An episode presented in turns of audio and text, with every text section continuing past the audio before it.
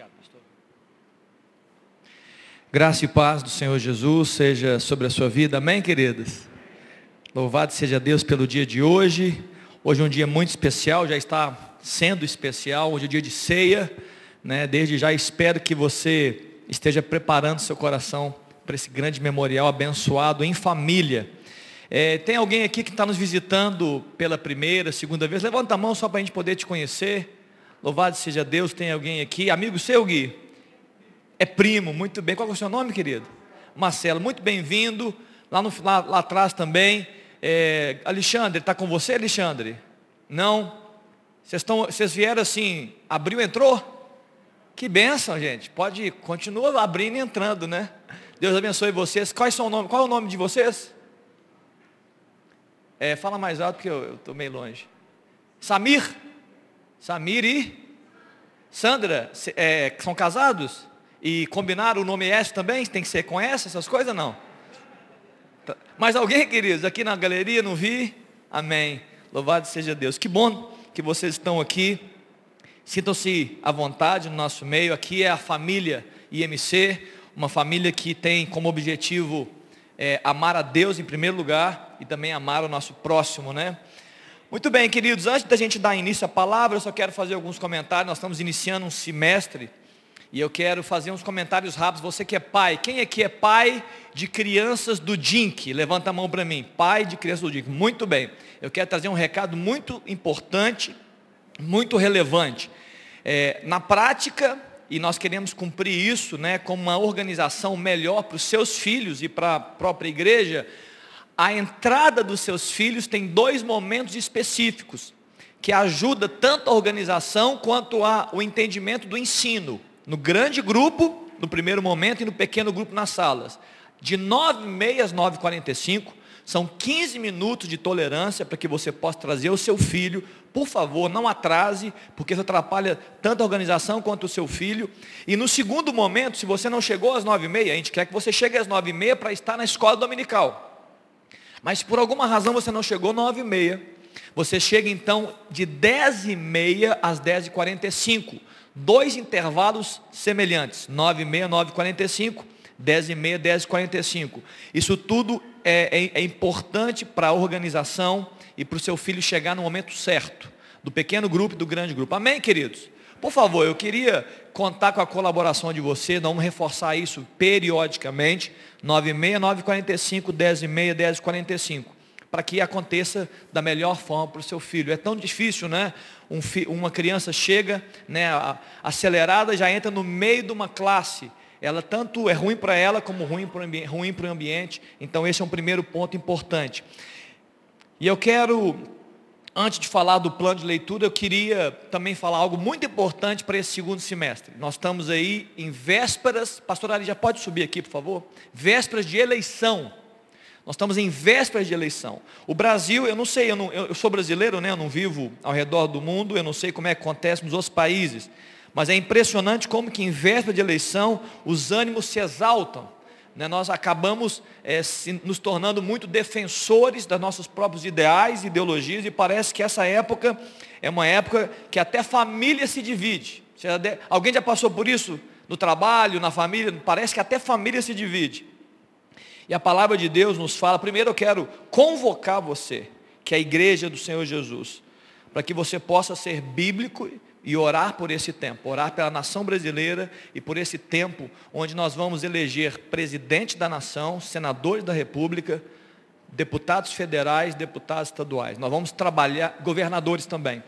Nós vamos, é, nós vamos eleger é, administradores, pessoas do poder executivo e pessoas do poder legislativo. Muitas pessoas, muitas novas pessoas, e a gente precisa orar para que o povo brasileiro faça boas escolhas e que a gente possa ter homens e mulheres de Deus ali, fiéis, com valores, valores do reino, que possam é, agir com dignidade em prol do povo, em prol da nação, em prol da minha vida, da sua vida, e não em, em, em prol deles mesmos e do, dos próprios interesses pessoais. Que Deus possa trazer um tempo abençoado. Eu queria somente ler um texto aqui e eu pedi ao pastor Ari para nos levar essa oração. Daqui a pouco você vai ficar de pé. Eu quero que você ore junto.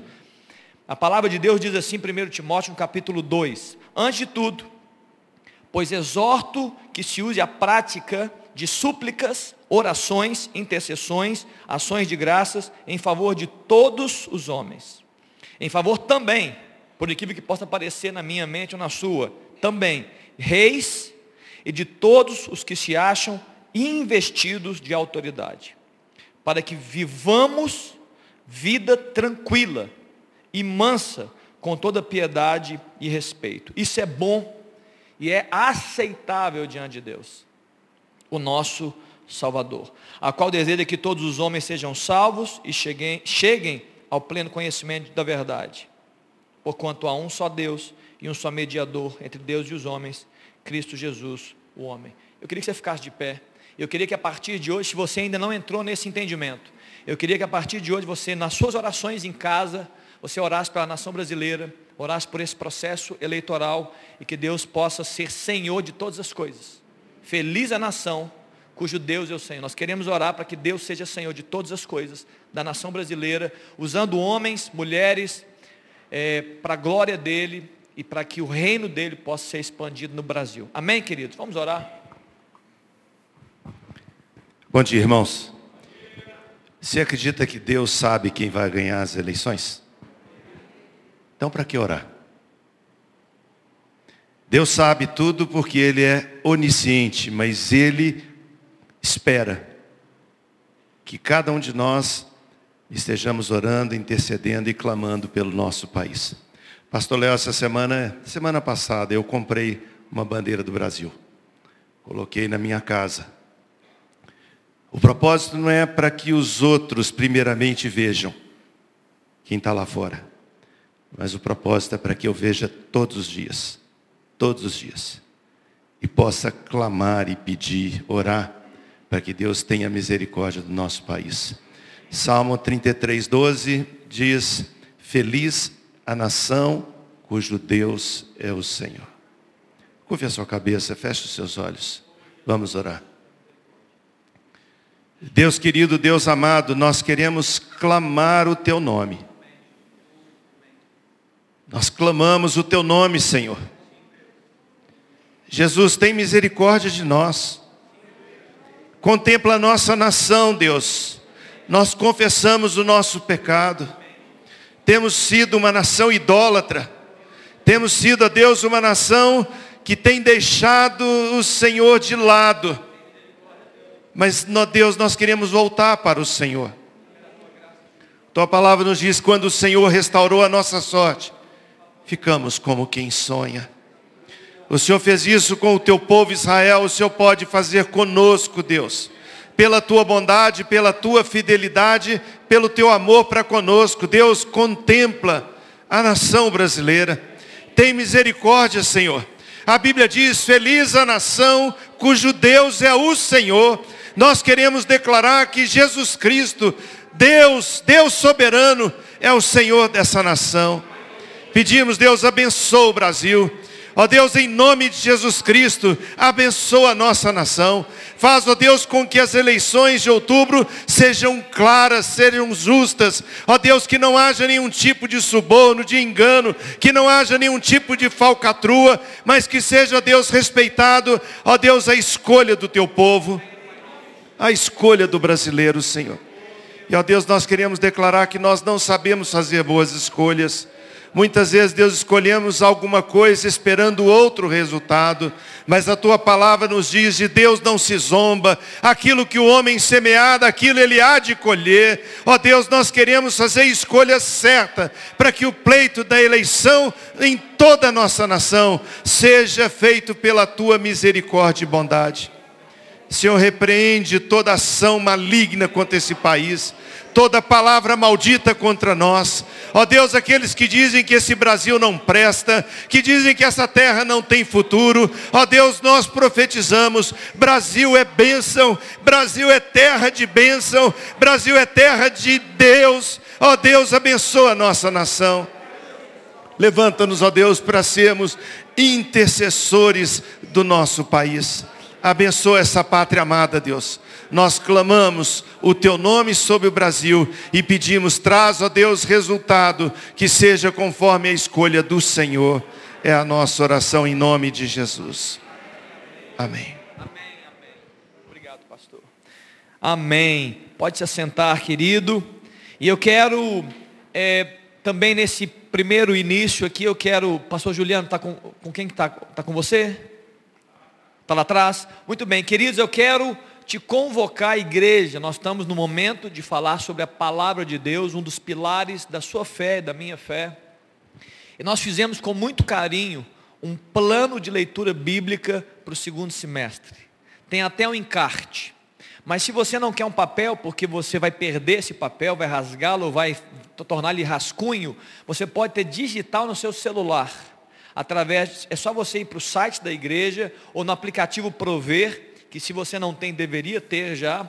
Lá você pode tirar esse plano e segui-lo dia a dia. Pastor, qual é o objetivo? O objetivo é básico.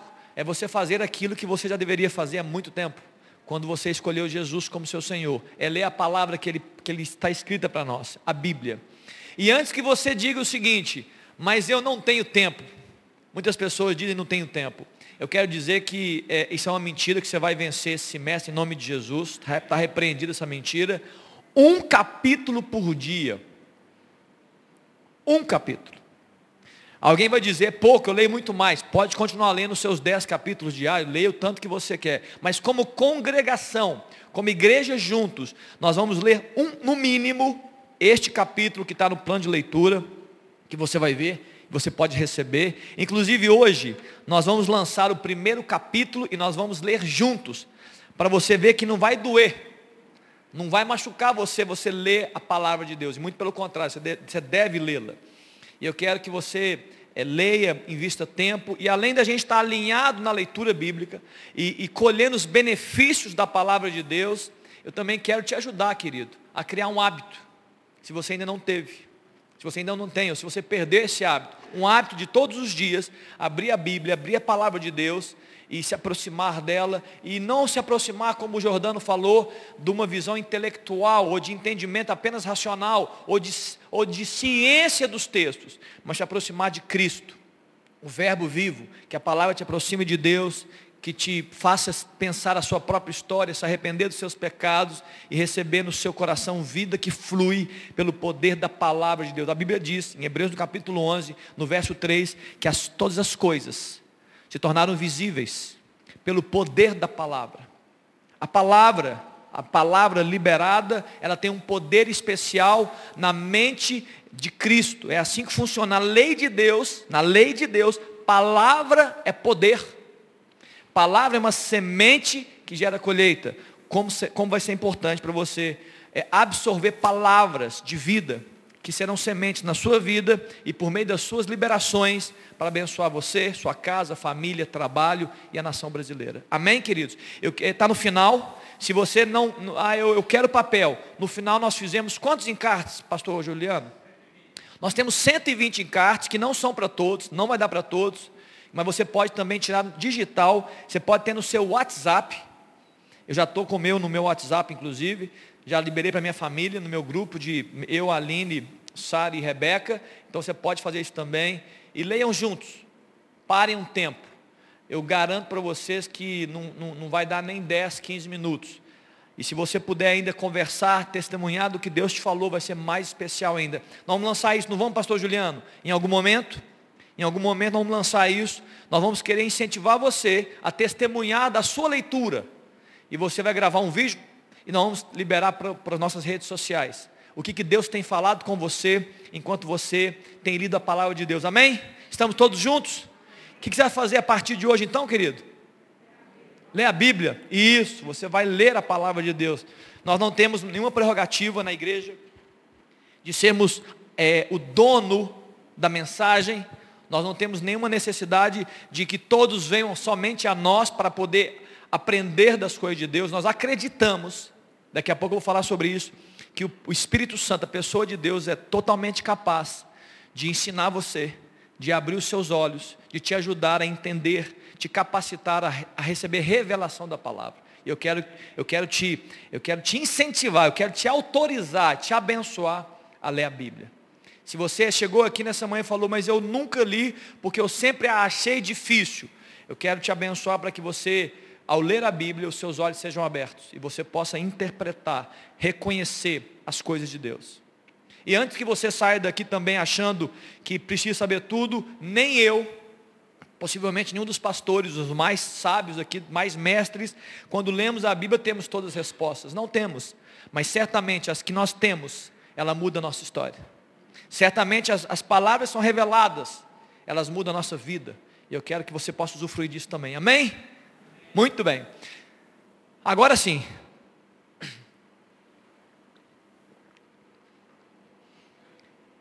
Pastor Juliano começou o texto de Atos capítulo 2, que a igreja de Cristo perseverava na doutrina, na palavra, ela era perseverante, ela afirmava, quando ontem eu li no meio da juventude, quando Deus fala com Josué, após a morte de Moisés, ele fala: seja forte e corajoso, não é para vencer batalha, não é para poder ir para guerra, seja forte e corajoso para quê, pastor? Para poder seguir a palavra, para poder manter-se firme em meio às lutas, mas com a instrução das ordenanças, da lei do Senhor. Então Deus estava dizendo, Josué, não vai ser fácil. Não vai ser fácil você se manter firme. Eu quero trazer essa palavra para você hoje. Não é fácil para você, não é fácil para mim ser firme na palavra, se manter isento, não se desviando. E eu quero que você seja forte e corajoso, perseverante na palavra de Deus. É importante que você seja assim.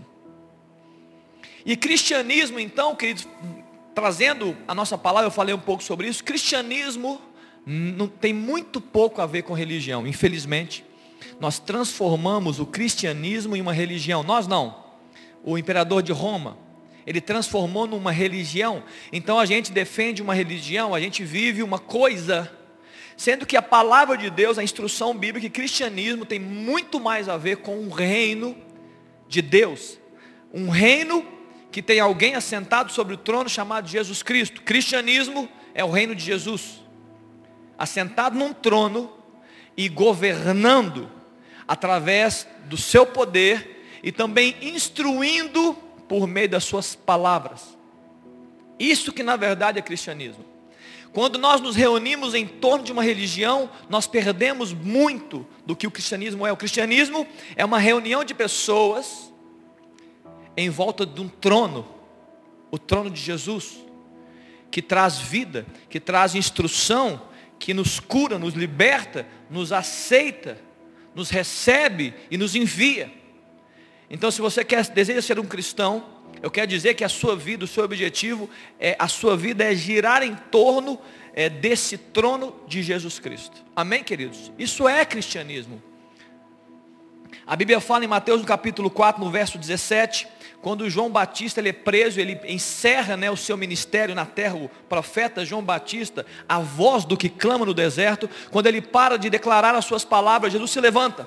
Ele começa o ministério dele, após ele ser ele foi cheio do Espírito, ele foi levado ao deserto, e agora ele começa a pregar em Mateus 4,17, ele fala, daí em diante, começou a pregar e a dizer, arrependam-se, arrependei-vos, porque está próximo o reino de Deus. Jesus não disse está próximo uma nova religião. Jesus não disse está próximo é, é, novos protocolos religiosos, novos cumprimentos. Não, ele está dizendo está próximo o reino de Deus. O reino de Deus. E como era algo novo para eles, porque é algo novo, ele falou, o velho tem que sair. Uma mentalidade velha, um entendimento velho. E por isso que ele fala, arrependam-se, arrependam-se. O, o que era natural tinha que dar espaço para o que é espiritual. E eu diria para você, querido, que hoje é a minha e a sua luta. É, é abrir mão daquilo que é natural e que muitas vezes nos, nos querem nos, nos governar e nos controlar, para que a gente possa viver aquilo que é espiritual, aquilo que é de Deus, aquilo que é e que existe mediante um governo de Jesus Cristo. Amém, queridos? Estamos juntos aqui? Olha que interessante o que a palavra fala nos quatro evangelhos. A palavra igreja aparece em dois versículos eclésia. Porém, a palavra reino, em relação ao reino de Deus, ao reino dos céus, aparece 120 vezes. Tamanha a, a desproporção e o tanto que Jesus quer ensinar que, na verdade, o que ele quer apresentar é um reino. É alguém que governa. E alguém que tem leis que devem ser cumpridas. Que devem ser obedecidas com muito prazer, com muita bênção. Sobre o reino ainda, a palavra salvador, que nós amamos, porque fala de um grande benefício que eu e você podemos receber pela fé, a salvação em Jesus Cristo. A palavra salvador, ela aparece por volta de 25 vezes, relativo à salvação. Mas a palavra Senhor, em relação a Jesus Cristo, ela aparece mais de 700 vezes na Bíblia. Isso não é especial. Isso é uma declaração daquilo que é a ênfase. É um reino que tem um Senhor, que é Jesus Cristo, que governa a nossa vida. Não é interessante? Essa é a ênfase. É um reino que tem um rei. E esse rei governa. Ele não adianta só estar sentado no trono. Eu falei isso na terça-feira. Você adorar a Deus não muda ele. Mas quando você se aproxima de Deus, você está sendo mudado, você está se aproximando desse reino, dos valores do reino. E é isso que você precisa fazer com a sua vida. A palavra, queridos, a Bíblia, ela, ela revela Cristo. Porque, não só porque ela fala dele diretamente, profeticamente, e não, somente, não só porque ela fala é, que ele viria ou que ele fez, mas também fala, a Bíblia fala dos valores do reino, dos valores de Cristo, dos valores de Deus. Por isso, nós precisamos com toda ênfase com toda a intensidade, nos aproximarmos da palavra, sermos apegados, como Jordano falou, apegados à Bíblia, à palavra de Deus. Aquele que quer ser um discípulo de Jesus, e só para antes continuar, deixa eu falar um pouco sobre discípulo também. A palavra cristão aparece três vezes no Novo Testamento. É bênção. Nós somos cristãos. Mas a palavra discípulo aparece 290 vezes. Nós temos um, uma ênfase em um rei, em um reino, que tem um rei chamado Jesus, que deve ser Senhor. E nós somos seus discípulos. Amém, queridos? Tá aí, isso aqui é uma palavra para amanhã. Acredite nessa palavra, está na Bíblia. E é importante que essa palavra ela revela então o próprio Cristo e a revela os seus, as suas leis para nós. Ela nos ensina a respeito de Deus e a respeito dos seus comportamentos, a respeito das suas relações com pessoas, com o próprio Deus, como você se aproxima, como você cresce, como você amadurece. E eu disse isso também em algum momento, se a Bíblia não tem sido a sua principal fonte, principal fonte da revelação de Deus e do reino de Deus, você pode estar confuso, confundido e até enganado.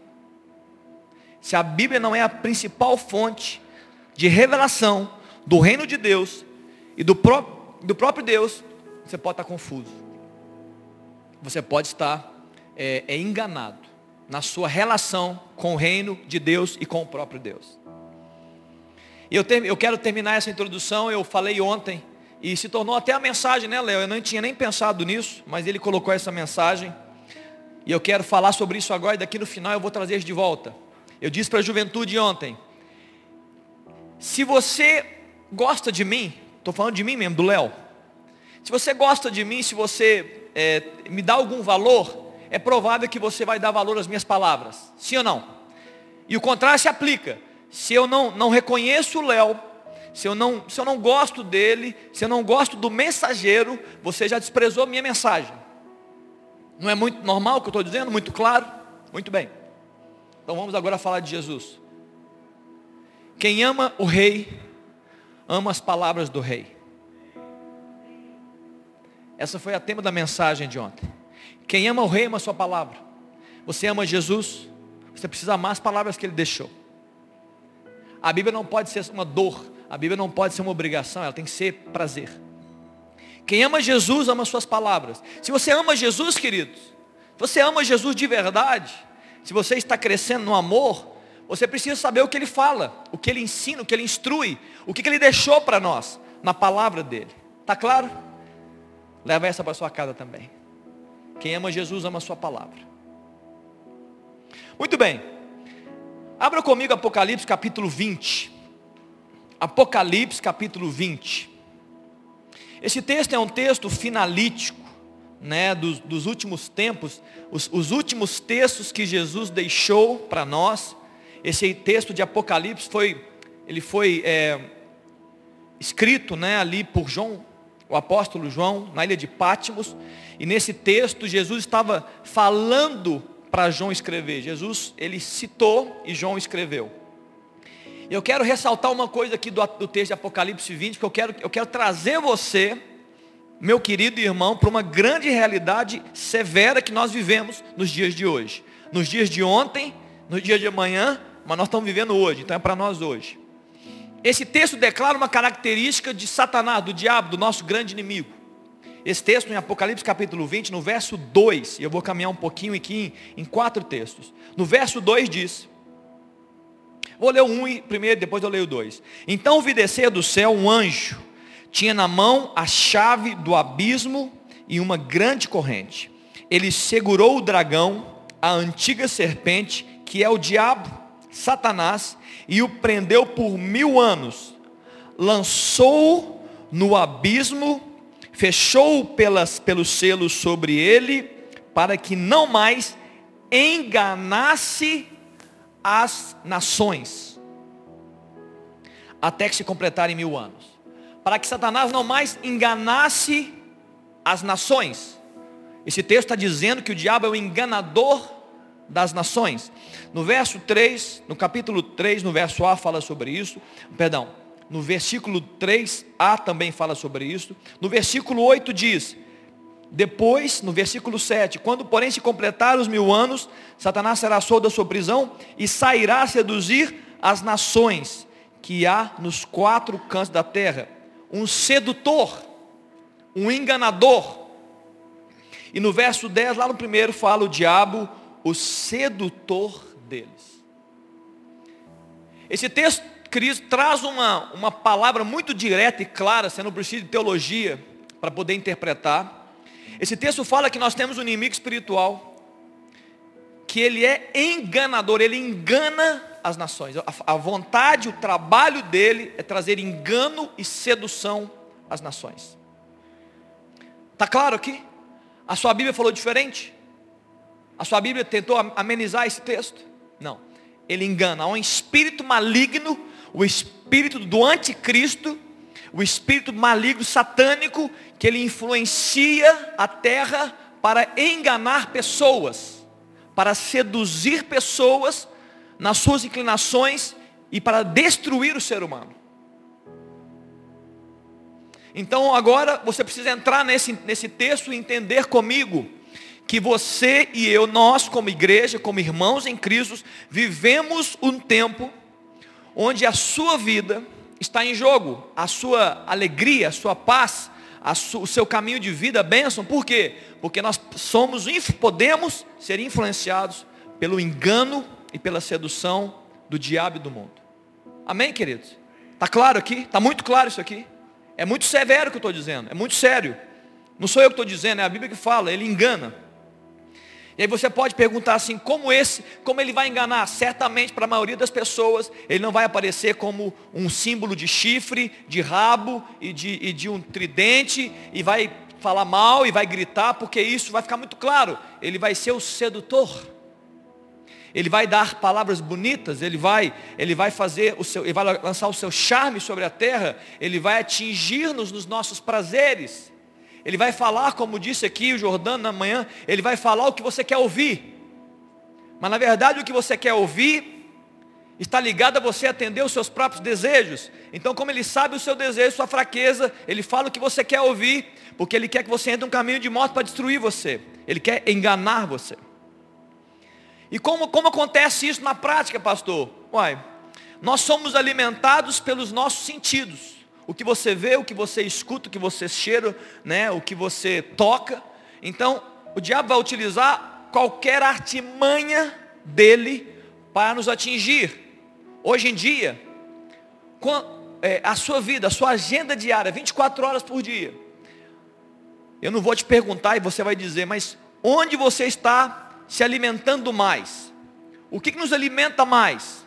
o que, que nós ouvimos mais? Hoje, as redes sociais, as redes, né, o, o mundo digital ganhou força. Então nós estamos nos alimentando por vídeos. Nós estamos sendo influenciados por influencers digitais. Nós estamos ouvindo tudo o tempo inteiro. A televisão é um influenciador, claro.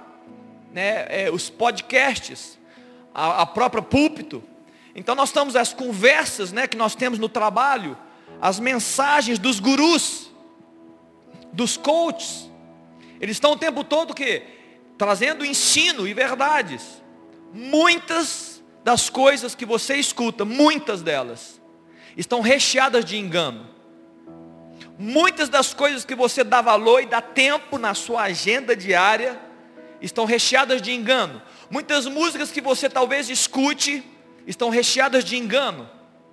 Estão recheadas de sedução para destruir a sua vida e destruir a minha vida para descaracterizar a verdade de Deus e criar uma grande mentira na sua vida.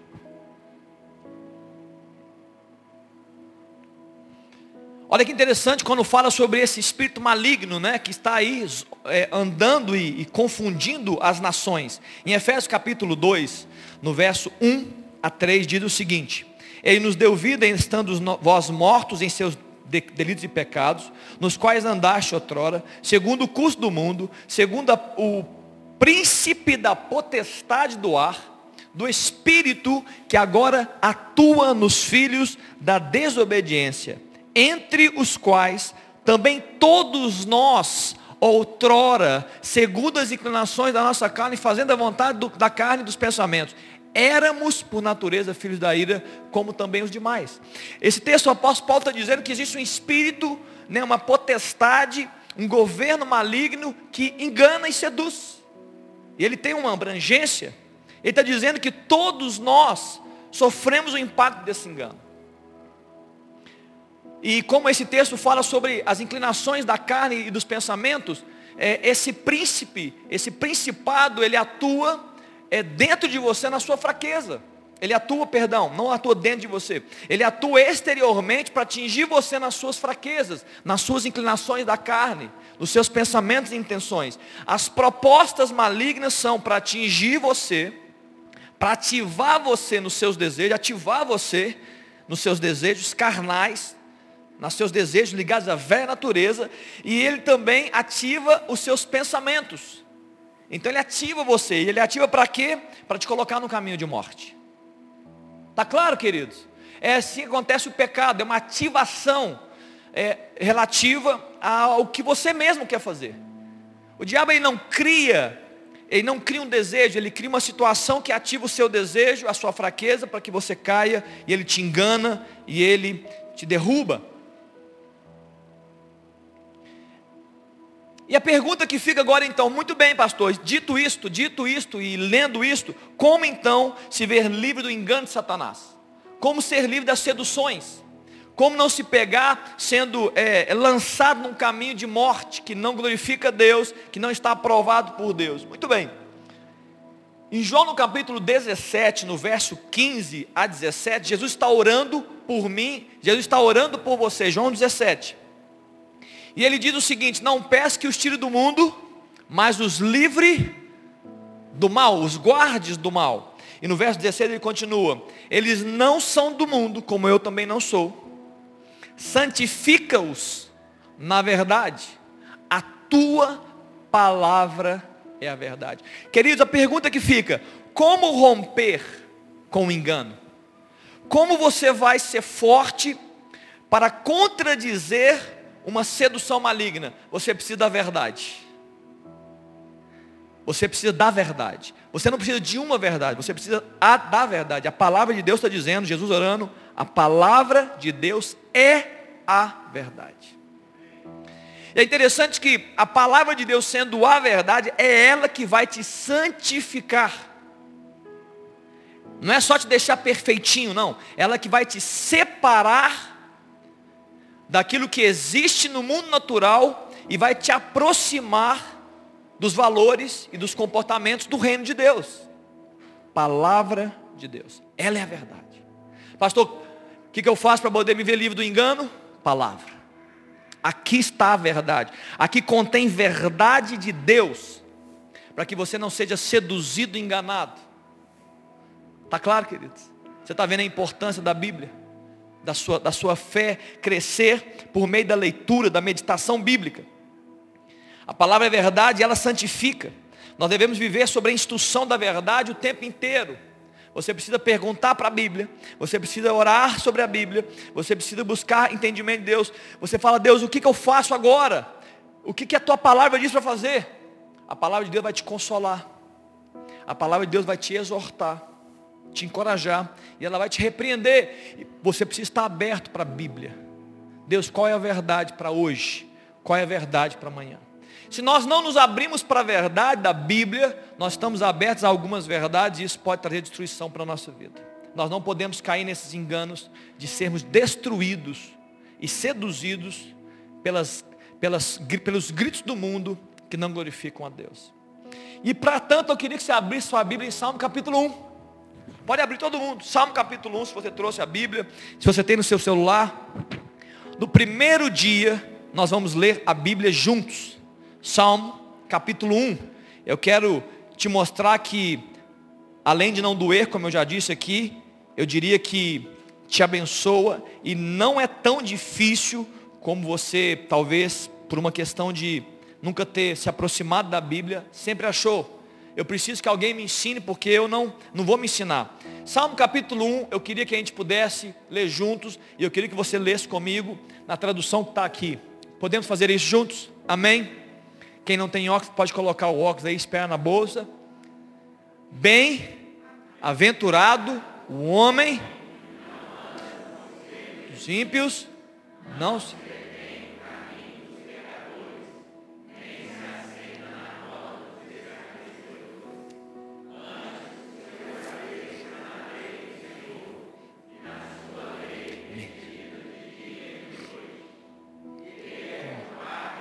plantada junto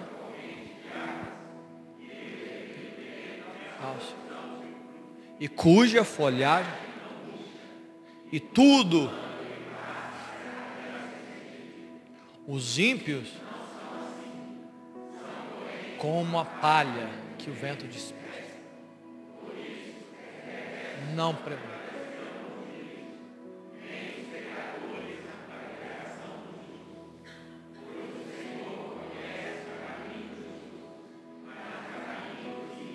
Perecerá.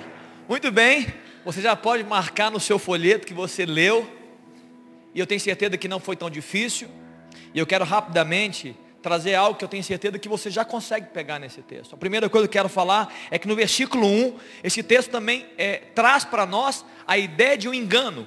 Existe um espírito de engano que quer confundir os homens. Ele fala sobre, no verso 1, é, bem-aventurado o homem que não anda no conselho de ímpios, tem conselhos que não são de Deus, que não se detém em caminho dos pecadores e que não se assenta na roda dos escarnecedores. Os três verbos utilizados nesse texto, é, eles são progressivos, né? O andar tem a ver com se alinhar a alguma coisa. O, o deter-se, ele tem a ver com parar, se posicionar, se estabelecer neste caminho.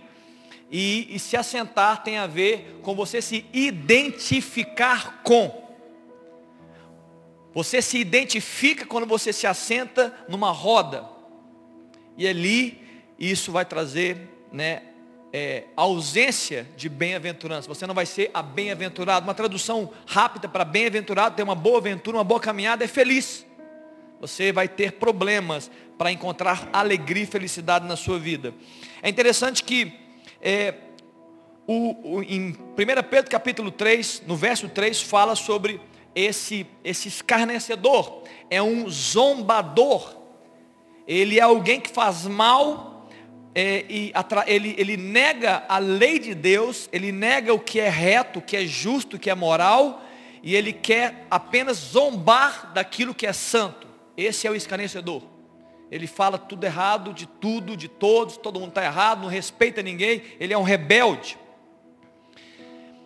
Mas muito bem, o verso 2, ele cria um contraponto, que eu já falei sobre a palavra, mas eu quero criar esse contraponto rapidamente. Antes de você ouvir o que não deveria, dar valor ao que não deveria, antes, o prazer dessa pessoa, desse homem de Deus e dessa mulher de Deus está na lei de Deus, na lei do Senhor. Quem ama o rei, ama a lei do rei.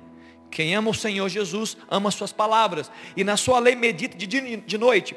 É engraçado que a frase no hebraico, aqui sobre antes o seu prazer, está ligado, não está ligado ao simples fato de você ter agrado ou ter prazer na lei. Não, está mais ligada a uma vontade, uma decisão, um anelo, um desejo de buscar conhecimento na lei do Senhor, no conhecimento das coisas de Deus. Eu estou querendo buscar instrução na palavra. Isso está ligado a esse prazer. E eu fico pensando o seguinte, com relação a, a, a você, quando você quer crescer, em qualquer área da sua vida, no conhecimento técnico, na empresa, no conhecimento, você não vai busca isso? Você não fala, eu preciso fazer uma pós-graduação, uma graduação, eu tenho que fazer um curso, eu tenho que estudar, eu tenho que ler, eu tenho que aprender, eu tenho que me aprimorar. A Bíblia é o livro de instruções que vão te levar na essência a glorificar a Deus com a sua história. E muitas vezes nós negligenciamos ela. Negligenciamos. Mas esse livro, esse ensino, esses estatutos, eles te aproximam de Deus e eles vão te fazer homens e mulheres bem-aventurados, voando com asas de águia, felizes. Daqui a pouco eu falo mais, bem-aventurados. E nós negligenciamos elas. Mas eu preciso aprender de direito, eu preciso aprender sobre engenharia, eu preciso aprender sobre, sobre isso, sobre aquilo. Palavra. Você precisa estar ligado à palavra.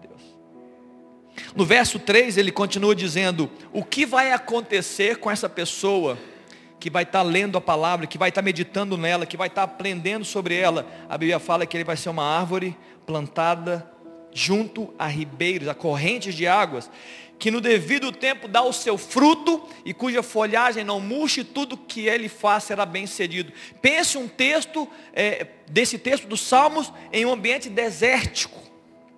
Faz todo sentido, está dizendo que uma pessoa vai ser comparada a uma árvore que não está plantada em um deserto, mas está plantada em, em, junto a correntes de águas.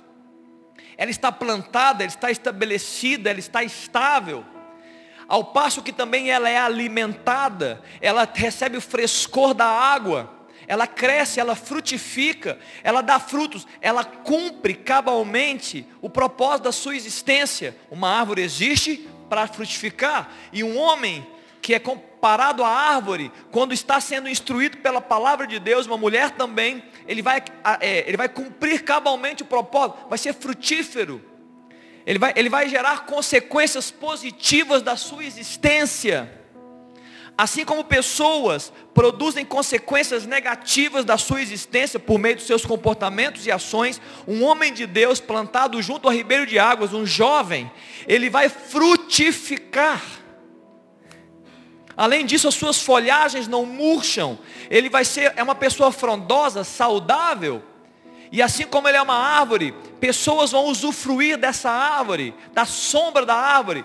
Uma pessoa que anda sob as instruções bíblicas, ele abençoa o seu redor, ele amplia a sua copa, e ele não apenas é abençoado pela palavra, mas é uma pessoa que abençoa quem está do lado.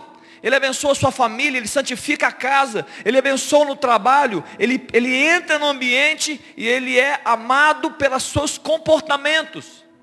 Assim como também será perseguido, é claro. Mas quem o ama vai ser abençoado por ele. Quem o recebe é abençoado por ele. Além disso, no verso, no verso 4, no verso 4 diz: os ímpios não são assim. Aqueles que pecam e insistem em cometer pecado, isso é impiedade, eles não são assim, são como palha. Palha que se dispersa ao vento. Palha frágil. Palha não tem sustentação. Palha não está conectada a nada, nem as correntes de águas. Palha só serve para ser queimada. Palha é o estorvo de uma plantação. Você tem uma colheita, você pega os frutos e lança fora a palha. Queima ela. Esse é o ímpio. Que não tem valores. Que está vivendo base dos seus próprios ensinos e preceitos. E ele está gritando para você muitas vezes. A palha está gritando para a árvore. E dizendo, você tem que ser palha. A palha que é bom. Viva a palha. E a palavra está dizendo, ei, ei, ei, os ímpios são palha, não dê ouvido aos ímpios. Eles não são nada, não têm valor. Não tem vida em si próprios, são secos. E nós estamos dizendo, escutem a palha. E o mundo diz, olha, nós é que temos a verdade. Siga os meus, eu sou influenciador. Olha o que eu faço com a minha vida. Eu estou me destruindo, mas eu sou palha. E você deve ser palha. Está na Bíblia. E no verso 6 eu quero finalizar. O verso 5 eu vou depois eu leio, você lê em sua casa. Pois o Senhor conhece o caminho dos justos, mas do caminho dos ímpios perecerá. Queridos, a palavra conhecer tem a ver com intimidade. O Senhor conhece todos os caminhos, do bom e do mal. Mas esse texto está dizendo que o Senhor conhece o caminho dos justos, significa que Ele participa do caminho dos justos. Esse texto está dizendo que ele participa através da sua presença, da sua instrução, através do seu ensino, da sua direção. Ele sabe, ele não apenas sabe porque ele sabe todas as coisas, mas ele é participante. Ele conhece o coração do justo. O homem justo, a mulher justa fala: Meu Deus, eu estou disposto a ouvir a tua voz, estou disposto a seguir o teu caminho. E ele fala: Então eu vou me revelar a você, e eu vou falar com você, e eu vou estar no seu caminho, eu vou te abençoar. Ele conhece por isso que na palavra de Deus fala que muitos chegaram nos últimos dias dizendo, Senhor, Senhor, fizemos muitas coisas em seu nome, Senhor, eu não conheço vocês, eu não participei da história de vocês, eu não me vejo dentro de vocês, vocês fizeram por vocês mesmos, vocês não fizeram por mim. Apartai-vos de mim os que cometem iniquidade, eles são como palha, que vão ser queimada. Por essa razão, queridos, amém? Salmo capítulo 1. Salmo capítulo 1. Foi boa a leitura? Sim ou não? Foi abençoada a leitura? É possível ler a Bíblia? É possível interpretá-la? Eu, eu, eu, criei, eu criei, tirando algumas coisas que eu tirei assim de alguns estudos, eu criei algo novo que você diz, não, realmente eu nunca saberia disso. Foi? Ou foi simples? A palavra de Deus é simples. E ela dá sabedoria ao simples. A palavra de Deus existe não é para dar sabedoria aos mestres, ele também dá aos simples. Você e eu, eu sou simples. E eu aprendo com a palavra. Amém, queridos? Queria chamar a turma do louvor aqui para cima. E daqui a pouco as crianças vão entrar também, mas eu quero me preparar e eu quero fazer uma oração aqui nessa manhã, né, para que a gente possa, antes da ceia, para que a gente possa se aproximar. Já estamos? Segura um minuto e 30 segundos. Pode ser? Um minuto e 30 segundos, só para o pessoal chegar e a gente nos organizar aqui. Você que é pai, daqui a pouco a gente começar uma canção, você vai receber o seu filho e nós vamos ceiar juntos, tá bom? Mas eu queria que você fechasse seus olhos aqui. Eu só queria, eu queria finalizar essa parte orando por você. Eu queria que você colocasse a mão no seu coração. Eu queria que você recebesse com muito carinho essa oração e entendendo que Deus pode sim e quer te levar a um novo tempo de conhecimento e revelação da palavra. Porque nós vamos te incentivar a isso nesses dias. Nós estamos pregando sobre a palavra, nós vamos ler a palavra, e eu quero profetizar que ela vai mudar a sua história, ela vai mudar a sua vida. A palavra é poderosa para mudar a história, para fazer tudo novo. E eu queria te incentivar e te encorajar, e que todos os obstáculos caiam, tudo aquilo que você um dia já disse, eu não tenho tempo, eu acho que eu não consigo interpretar, tudo isso caia, para que você possa receber a sede e a fome da leitura da palavra e da meditação dela. Amém? Feche seus olhos, Pai. Eu quero orar nessa manhã.